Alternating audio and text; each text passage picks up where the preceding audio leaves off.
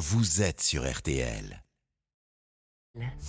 Florian Gazan. Alors hier, la première ministre Elisabeth Borne Oui. a annoncé une nouvelle hausse du paquet de, de cigarettes indexé sur l'inflation. Et ce matin, vous allez nous expliquer pourquoi cet hiver, on pourra dire un grand merci aux fumeurs. Eh oui, c'est d'autant plus que Madame Borne a aussi répété hein, qu'il faudrait se chauffer, on l'a dit, à 19 degrés cet hiver pour Ouais. éviter une explosion du prix de l'électricité et du gaz. Donc, un des moyens de ne pas avoir froid, ça va être de plus se couvrir. Et c'est là que les fumeurs entrent en jeu. Et là, je vois pas le rapport.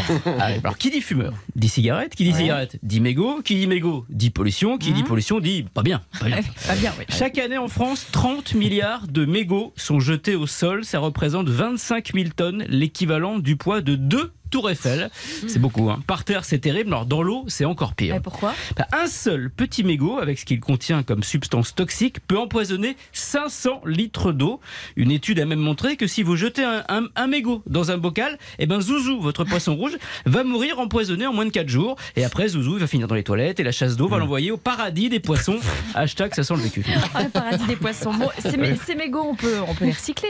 Eh ben oui, justement, et c'est là que si les mégots ne sauvent pas la planète, ils peuvent en revanche sauver votre facture de chauffage grâce à une innovation française. Il y a Monsieur. deux ans, oui, monsieur.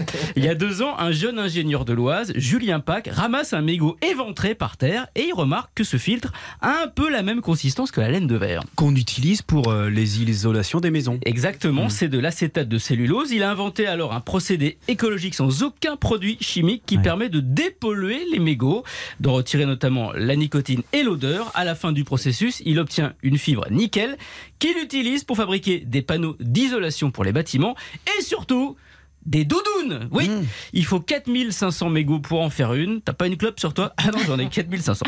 Ces doudounes sont vendues moins de 100 euros. Actuellement, elles sont en précommande sur le site ciaomego.com à qui on souhaite bien sûr de faire un tabac. Oh, qu'est-ce que c'est drôle, c'est les grosses têtes, c'est Florian Gazan. Merci.